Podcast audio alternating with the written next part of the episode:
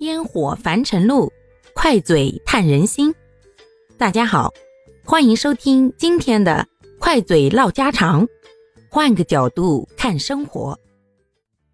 十一国庆第二天的晚上，各位，你们不知道是在旅游的路上，躺在酒店的大床上哀叹人比景更多呢，还是在出行的路上觉得？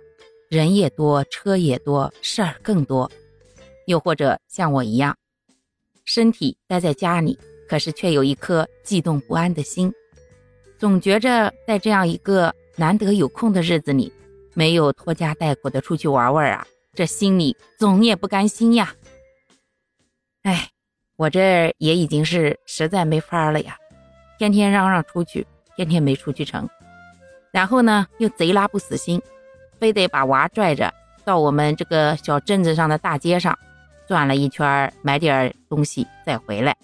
回家还是觉得不太舒服。然后看人家说坐地铁去市里玩就不堵车了，这个心呀又开始咕咚咕咚咕咚咕咚跳起来。怎么的，明天也得带他出去市里面转转。然后咱俩都已经商量好了，也不去看什么景点了。这十一期间看景点。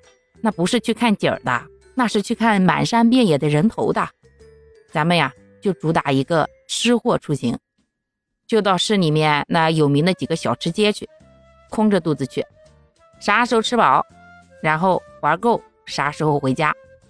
嗯，这样一想，突然觉得对明天更加期待的呢。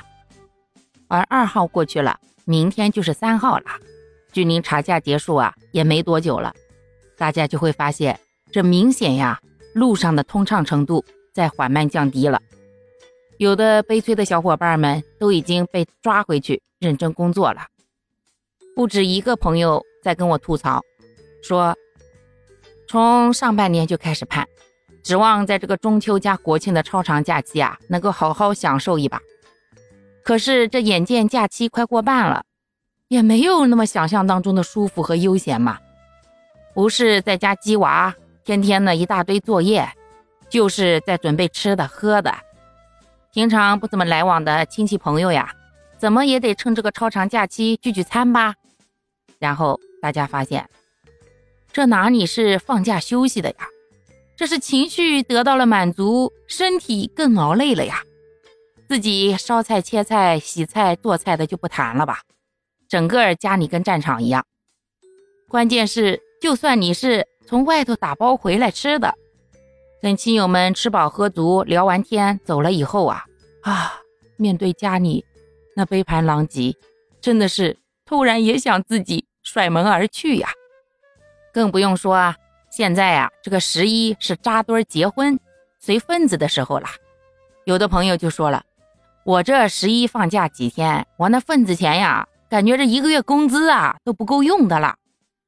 就这，有的两口子，还得一劈两半儿你去你家，他去他家，要不然呀，这都赶不上趟。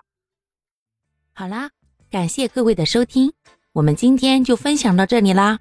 各位有什么想说的话，或者生活中的困惑，欢迎在评论区与我互动留言，我们可以共同探讨如何换个角度让生活变得更舒服、更美好哦。